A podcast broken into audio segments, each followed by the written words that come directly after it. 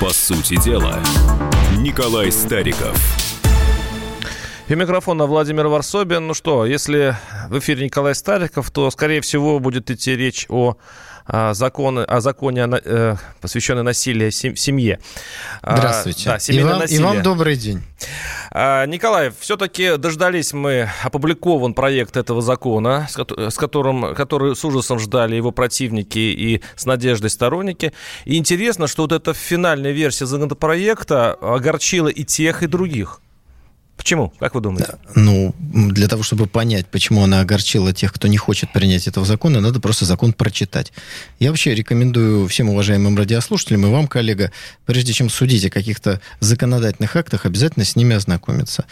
Много было вопросов к тем вариантам, которые были опубликованы до этого, но хочу сказать, что к этому законопроекту вопросов стало ну, практически не меньше. Просто приведу сейчас небольшую цитату.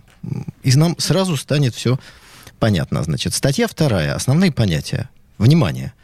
Семейно-бытовое насилие умышленное деяние, причиняющее или содержащее угрозу причинения физического и или психического страдания и или имущественного вреда, а вот дальше самое главное, не содержащее признаки административного правонарушения или уголовного преступления.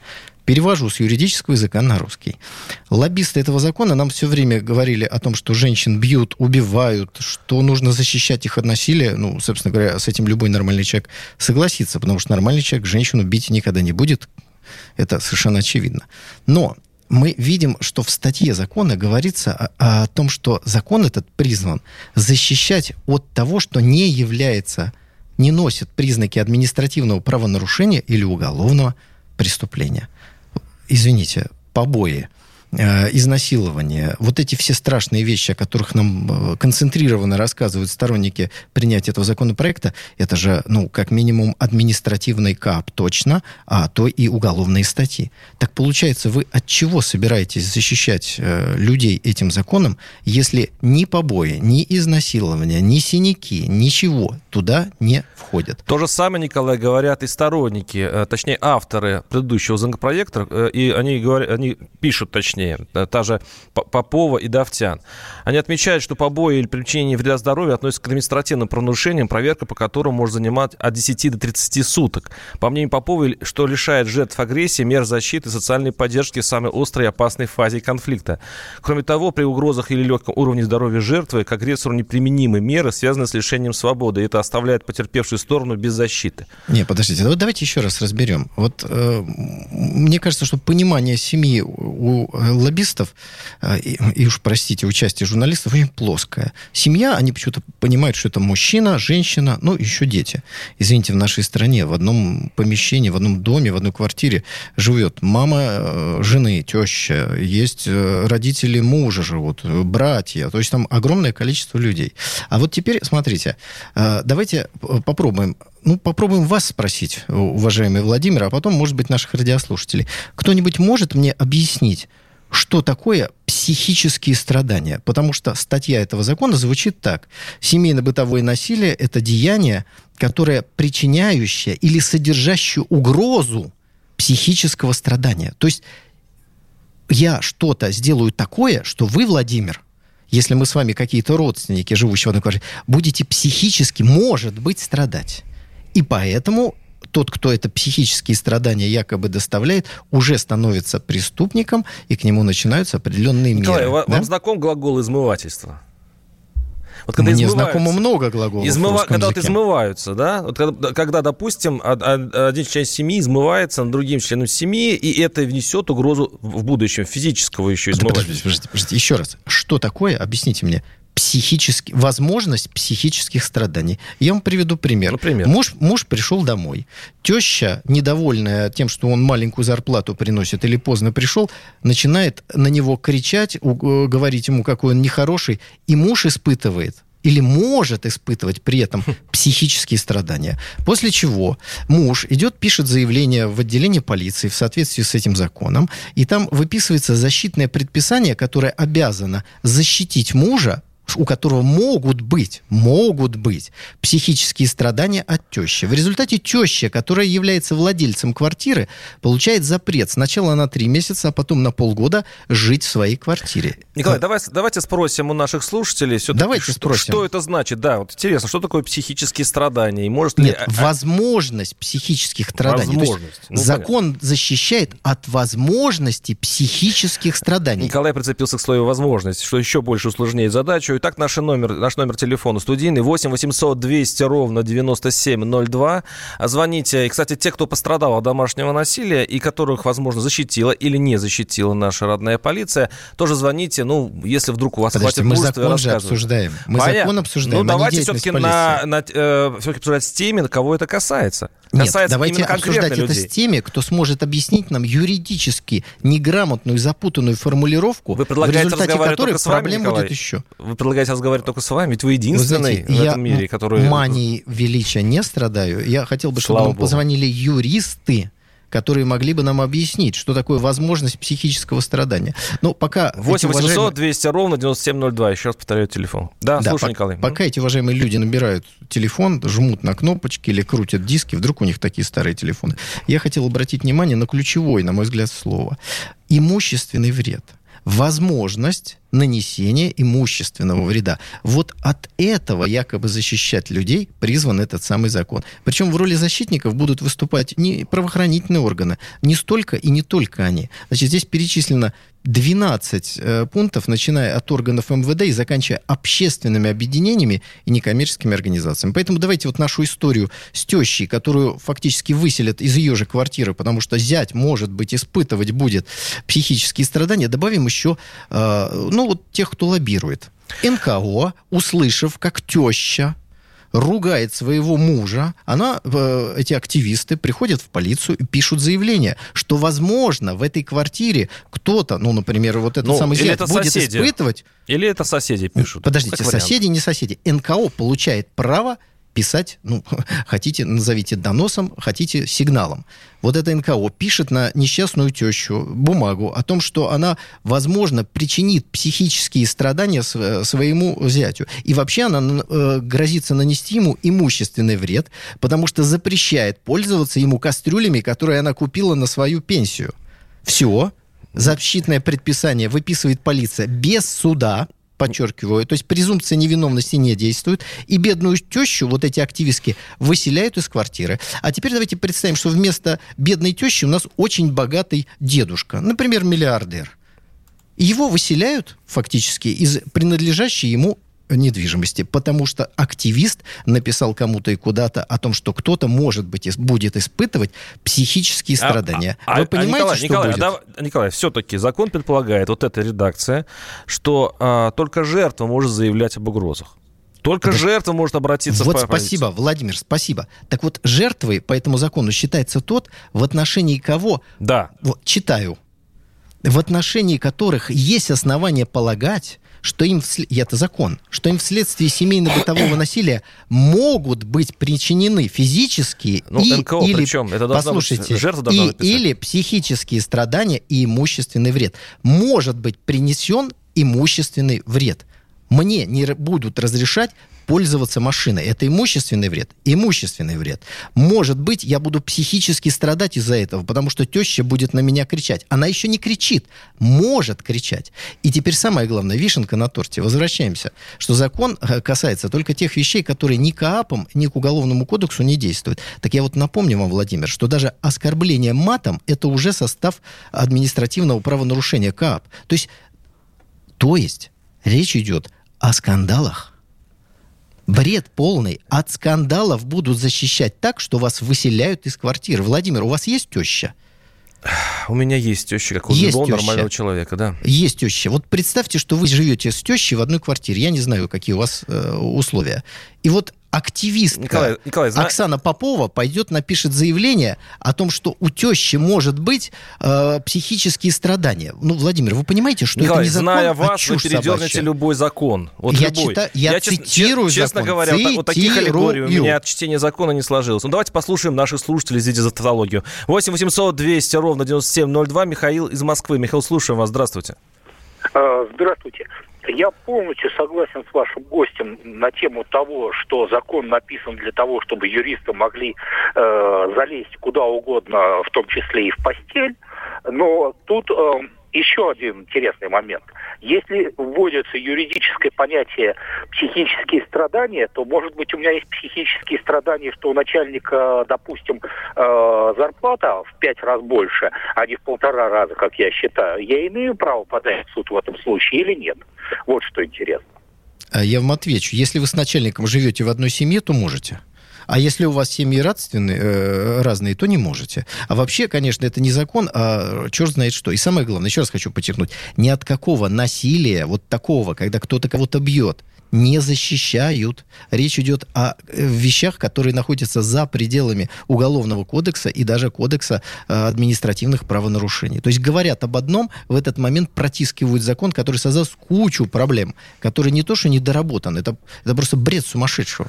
Гражданки сами себе вырыли яму этим законом, пишет наш слушатель. Теперь мужикам можно официально тусить, тратить деньги на себя, мутить с другими дамами, а если жена будет гнать, то списать все это на психологическое насилие и выгнать их.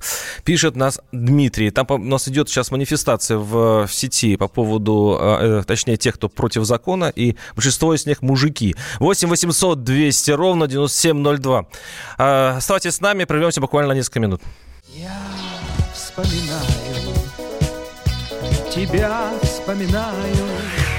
Антонов. Каждый вечер в эфире радио «Комсомольская правда» вспоминает – Включаем нашу машину времени и отправляемся в прошлое.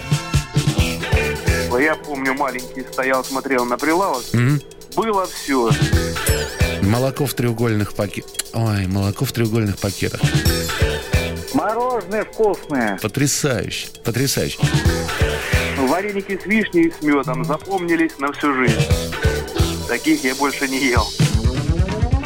Программа Михаила Антонова «Дежавю» по будням в 23.00. Антонова много не бывает. Зашла заря.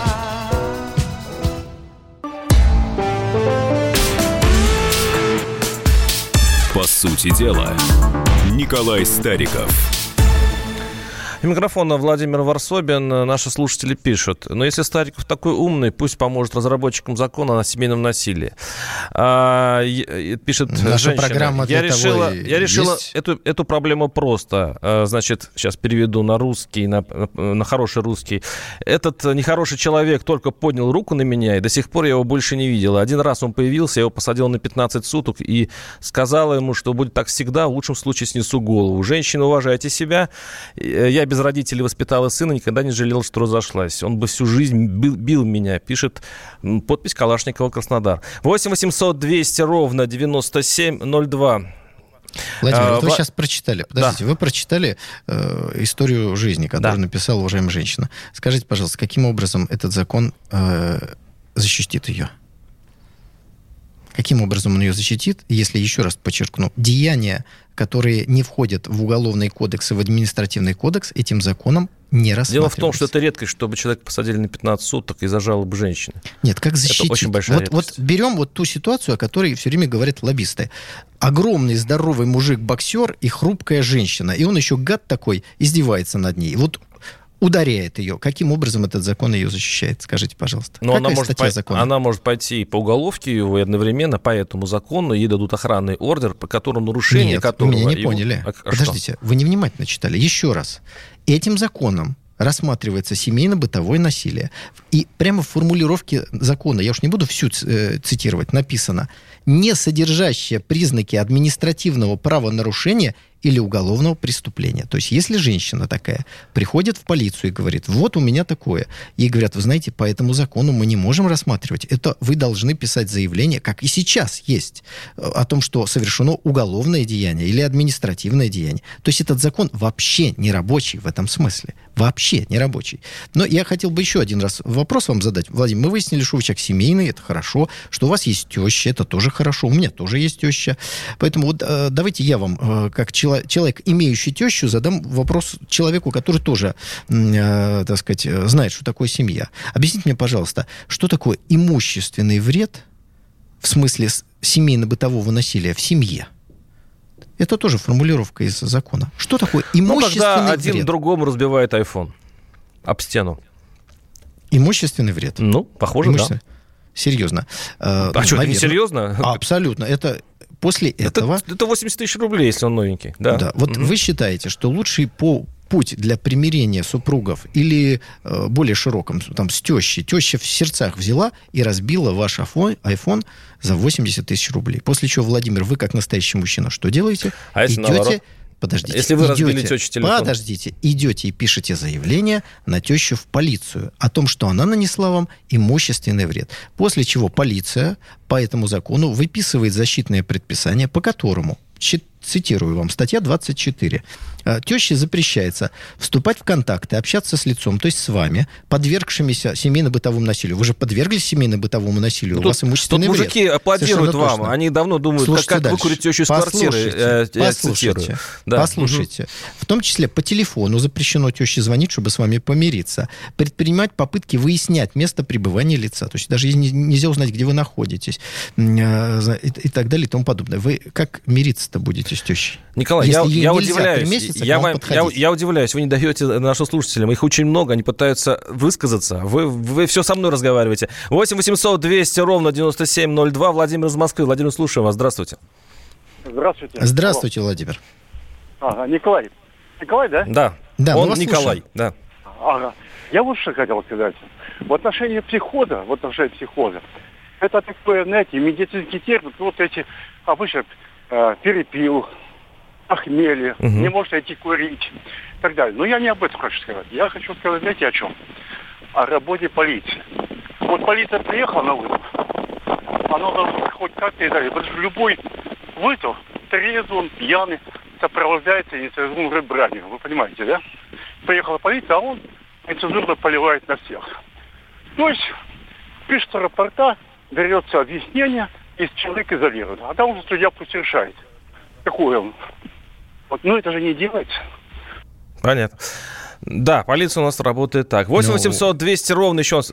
Да, позволь я- 9702. Ну, еще- раз послушаем, еще один звонок послушаем и прокомментируйте. 8 800 Давайте. 200 ровно 9702. Юрий из Ростова-на-Дону. На Дону. Юрий, слушаем вас. Здравствуйте. Здравствуйте, А, Юрий. добрый, добрый день. А, ну, я сам отец двоих детей, у меня две девочки. Вот. а, я переживаю, знаете, по поводу чего? Это в первую очередь э, введение НКО вот в какое-то поле регулирования отношений э, внутри семьи, ну, как бы вообще. То есть э, любой закон, он в принципе э, продвигается кем-то, там где-то, где-то чья-то выгода материальная наверняка есть. То есть эти НКО, они живут за какие-то деньги, от кого-то получают и куда-то А как тратят. они это, по-вашему, обналичат э, с помощью этого закона, как вы думаете? Они напишут заявление о том, что имущественный вред и психические страдания, возможно. Вот видите, наш радиослушатель Да, уже испытывает скажу? психические страдания. э, грубо говоря, ситуация такая. Приходит некое НКО в учебное заведение, проводит опрос у детей. Там приводят психолога детского и проводят опрос. А повышали ли когда-нибудь, когда-либо родители на вас голос? Ну, наверняка, ну, как бы... Вы это придумали или, или знаете такие случаи, такие, я, такой вопрос? Я это гипотетически А, гипотетически, всё. понимаю. Вот, то есть, э, естественно, скорее всего, будет много ответов, что да, голос повышали, но все ругают своих детей периодически. Вот, и вот это будет уже поводом а, для какой-то проверки, для каких-то действий. Дальше это все переходит уже а, чиновникам, которые этим занимаются. И здесь огромное, богатое поле для каких-то злоупотреблений и нарушений, потому что действительно Понятно. Да, Спасибо. совершенно согласен со звонившим э, вторым уважаемым радиослушателем. Именно так и есть. Когда в семейной жизни вдруг появляется НКО, ничего хорошего от этого не будет. Ну, вообще, ну, семья это, э, это не только ячейка общества, но и место, где люди живут десятилетиями, ну, веками, наверное, пока еще, к сожалению, не получается. В итоге когда-нибудь кто-нибудь с кем-нибудь ругается, повышает голос, э, может быть, э, скажет что-то неприятное. И, конечно, это сразу можно трактовать как психические страдания. Вот, кстати, первый звонивший коллега, он э, услышал звон, но не понял, где он. Он говорил о психозе.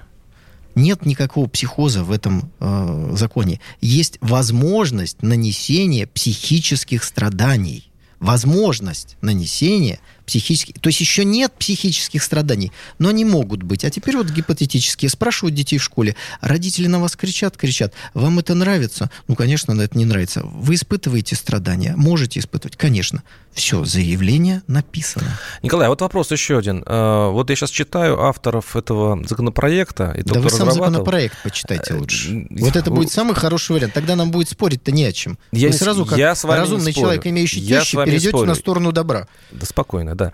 А, вы как будто на митинге все время. Подождите. Вот здесь а, три рабочие группы э, рождали этот закон. Совфеде, Госдуме, по Совете по правам человека. Вот э, это все писали. Я, пос- я смотрю по, ну, по крайней мере, тем фамилиям, которые э, опубликованы, так там одни женщины. Там, од- ну, вот, по крайней мере, вот то, что я вижу, ни одного мужика. То есть получается, что это такое женское законотворчество, имеющее вот такие побочные эффекты. Как вы прокомментируете вообще, что авторы и разработчики, одни женщины? Да, собственно, в отличие от вас, я не сексист и не расист. Ну, Я- ну, это Для меня совпадение? совершенно все равно, какого пола законодатель или юрист. А почему в этом случае, извините, тогда второй вопрос. Почему звонивший сюда и пишущий сюда, а, критики самые большие это мужики? Мужчины. Это, это вы так а считаете. женщины большинство. Это вы так считаете. Не, не, не. Пока вот то, И- что вижу, о том поют. Уважаемая женщина, у меня огромная просьба. Те нормальные русские женщины, которые считают, что НКО не должно заниматься семейными э, проблемами, Ну, ставьте вопрос а семейными корректно. проблемами Ставьте вопрос корректно. заниматься Те, которые считают, супруги, что закон о домашнем насилии должен быть. 8 800 200 ровно Нет, 9702. звоните, пожалуйста, те, кто считает, что закон от насилия над э, семьей не должен приниматься. И докажите, пожалуйста, Варсобину, который не хочет видеть реальности, а слышит только эмоции, о том, что не только мужчины, но люди и э, противоположного пола относятся к этому закону крайне негативно. Это потому на, что он на той дискуссии. не нужен, На- слабый. На, той дискуссии. 8 800 200 ровно 9702. Я прошу наших режиссеров а, все-таки э, внимание обратить на звонки женщин. 8 800 200 ровно 9702. А, как, как по-вашему, дальше этот законопроект э, будет себя чувствовать и пройдет ли он Госдуму, Николай? Вот смотрите, вы опять хотите уйти от буквы закона и перейти к эмоциям. Я а про- я вас хочу вернуть. А я вас хочу вернуть в, к- э, в- к букве этого самого закона. Вот мы с вами говорили о судебном защитном предписании, то есть это вот то, что полиция, а потом, может быть, даже суд принял решение э, вас защитить от вашей тещи. Тещу выселяют, и вот, значит, что написано в законе. Николай, я о другом спрашивал вас только что. А я, а правильно, вы спрашиваете о том, чтобы уйти в сторону от сути, а я вас к сути возвращаю. А, Поэтому вам- вам послушайте. хорошо, я понял. послушайте, да. Значит, в судебном предписании требование покинуть место совместного жительства или место совместного пред- э, пребывания с лицами, подвергшимися семейно-бытовому насилию, то есть это вы, Владимир, ваш iPhone разбили, на срок действия судебного защитного предписания, а вот дальше интерес начинается, при условии наличия у нарушителя возможности проживать в ином жилом помещении, в том числе по договору найма под найма, договору найма специализированного жилого помещения, либо на иных основаниях, предусмотренных законодательством Российской Федерации. Поясняю, что здесь написано. Значит, э, городили огород, НКО написала заявление, тещу вашу бедную гоняют по полициям, она переживает, валидол пьет, а потом выясняется, что отселяют ее только в случае, если у нее есть возможность жить в ином жилом помещении. Кто будет определять, есть у нее возможность или нет? 8 800 297 02. Напоминаю, наши студийные телефоны. Сейчас прервемся на несколько минут. Ос- Оставайся с с нами. Николай Стариков о законе насилия над семьей. Чиновникам в России не до шуток. За них взялись Андрей Рожков и Михаил Антонов. Курение запретили, на остановках запретили, курение в подъездах, на балконе запретили. Можно под балконами запретить? Вот я вас вот комитет по здоровью забыл спросить еще. Я, я к слову так просто. Народу в глаза смотреть будешь на следующих выборах после этого? Они на шестисотках пашут из всех зверей, только у них жук колорадский, а тут у тебя два верблюда. Два, Антонов? Это один там жена еще. Извини, не не узнал. Каждую пятницу в 10 вечера по Москве на радио «Комсомольская правда». Бюрократию и глупость вышибаем смехом. В программе «Не до шуток».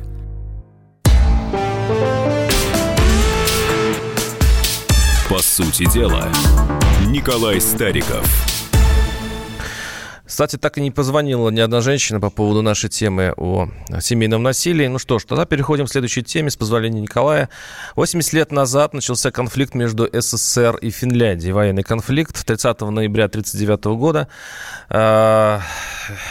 А, Зимняя война. СССР, да, перешла как с границы у реки, и началась война. Как, э, кстати, интересная статистика. А, СССР безвозвратно потерял в этой войне более 126 тысяч солдат. Финляндия, по, ну, по источникам финским, 26 тысяч. Как вы оцениваете эту войну? Была ли она успешной и почему началась, Николай? А вы знаете, для того, чтобы э, ответить на ваш вопрос, я думаю, что нужно процитировать того, кто лучше всего знал, что произошло, а именно товарища Сталина. Вот в апреле 1940 года на совещании с военными Сталин так оценивал итоги этой военной кампании. Цитирую. Мы знали, что финнов поддерживают Франция, Англия, из-под тяжка поддерживают немцы, шведы, норвежцы, поддерживает Америка, поддерживает Канада. Знаем хорошо. Спрашивается, кого мы победили? Говорят, финнов. Ну, конечно, финнов победили, но это не самое главное в этой войне. Финнов победить не бог весь какая задача. Мы должны были финнов победить. Мы победили не только финнов, мы победили еще их европейских учителей. Немецкую оборонительную а мы победили технику финнов? Победили, естественно. Английскую оборонительную Историки технику победили. имеют разные послушайте, мнения на эту послушайте. тему.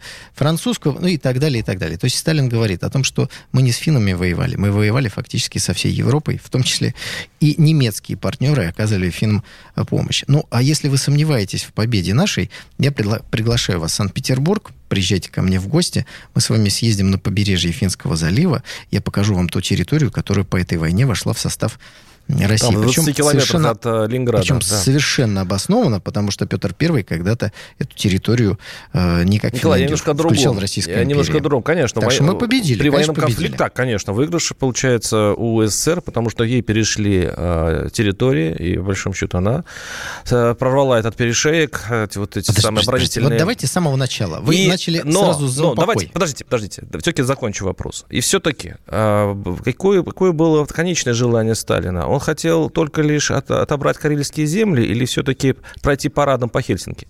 И, Значит- если, и если второе, почему это не получилось? Значит, Сталин ни у кого ничего отбирать не собирался. Мы сейчас не будем с вами долго говорить, потому что Финляндия абсолютно незаконно вышла из состава Российской империи, и этот э, акт подписал Ленин, которого все называют узурпатором, когда это э, касается западных государств, когда он хотел у них что-то взять, а когда выйти из э, Мы состава тоже Российской из Орды империи, тогда он незаконно молодец. вышли, я вам скажу. Из Орды мы тоже незаконно Это мы вышли. обсудим в следующей программе. Дайте мне сказать.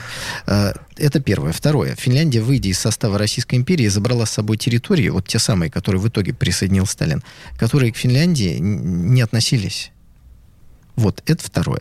Теперь, что хотел Сталин? Сталин, понимая, что территория Финляндии настолько близко находится к Ленинграду, что Ленинград может быть обстреливаем из артиллерии. Это первое. Это недопустимо.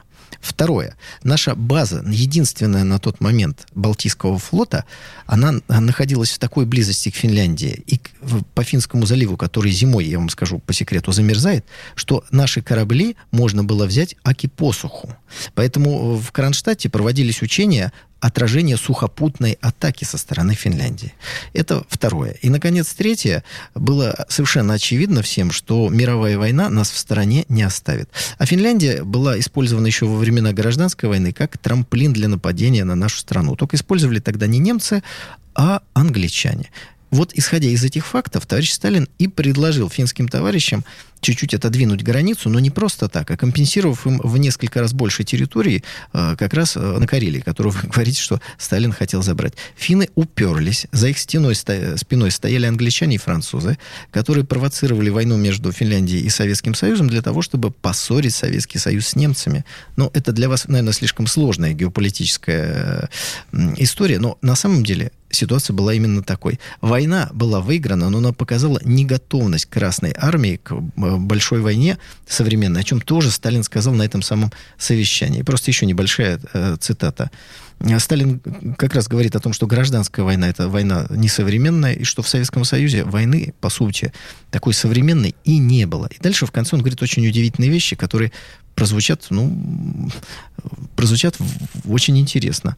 Значит, разговоры о том, почему прекратили производство автоматов Дегтярева. У него было только 25 зарядов. Глупо, но все-таки прекратили. Почему?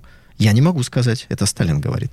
Почему минометов нет? Это не новое дело. В эпоху империалистической войны в 15 году немцы спасались от западных и восточных войск, то есть наших, французских, главным образом минами. Людей мало, мин много. 24 года прошло. Почему у вас до сих пор нет минометов? Ни ответа, ни привета. Это Сталин обращается к военным.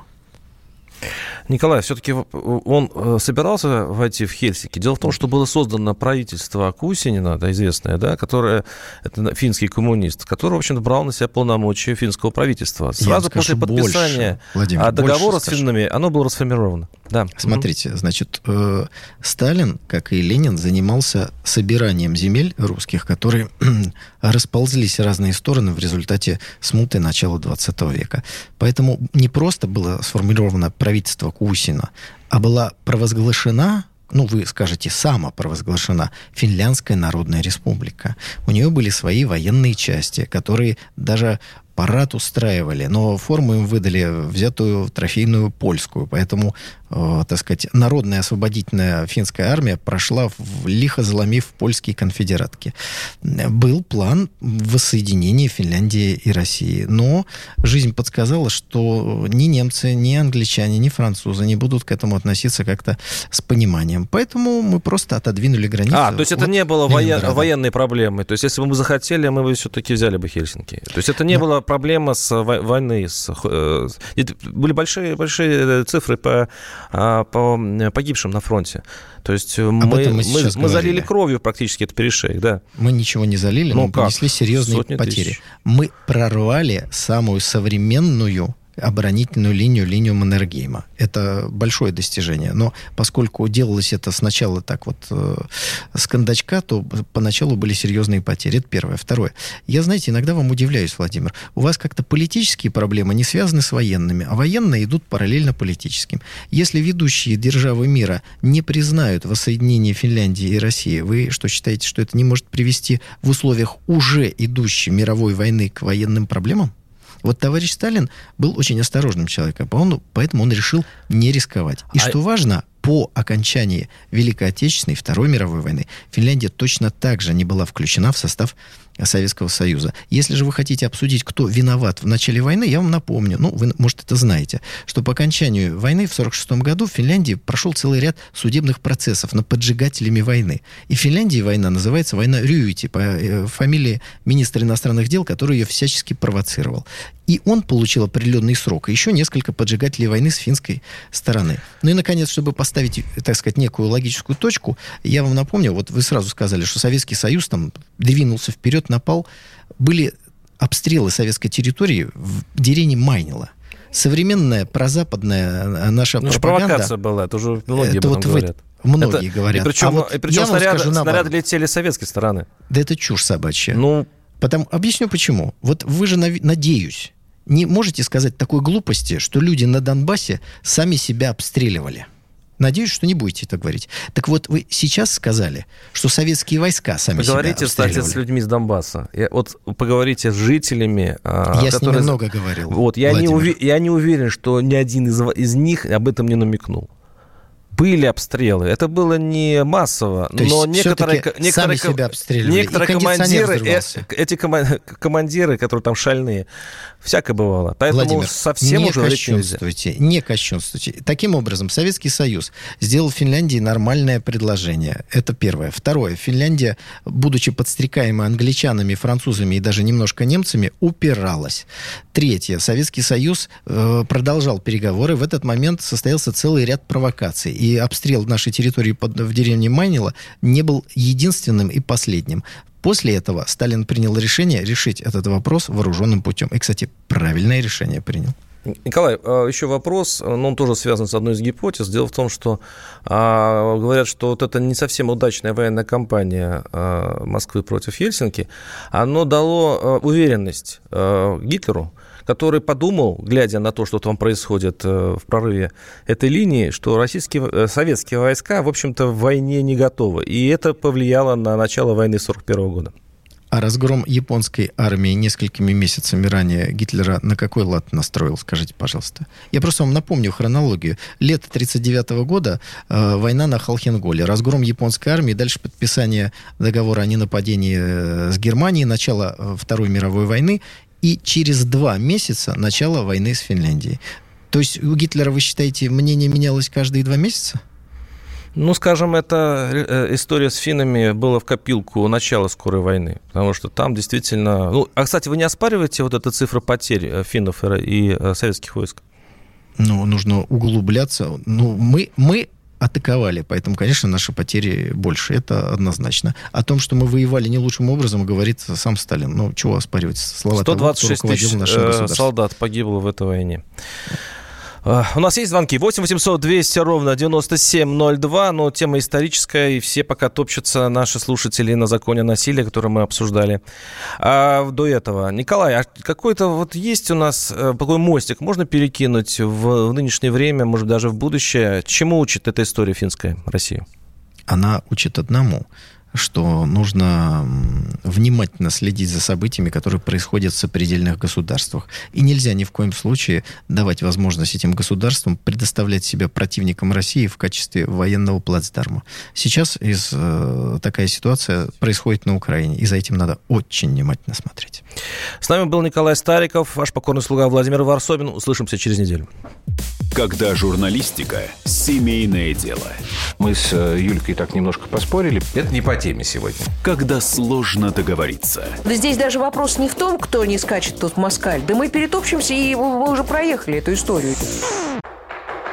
Когда нужно найти компромисс. Что же все-таки произошло, что людей разделило? Приходится все объяснять простыми словами. Украина, Белоруссия и Россия – это один народ. Программа Андрея и Юлии Норкиных на радио «Комсомольская правда». По будням в 9 вечера по Москве.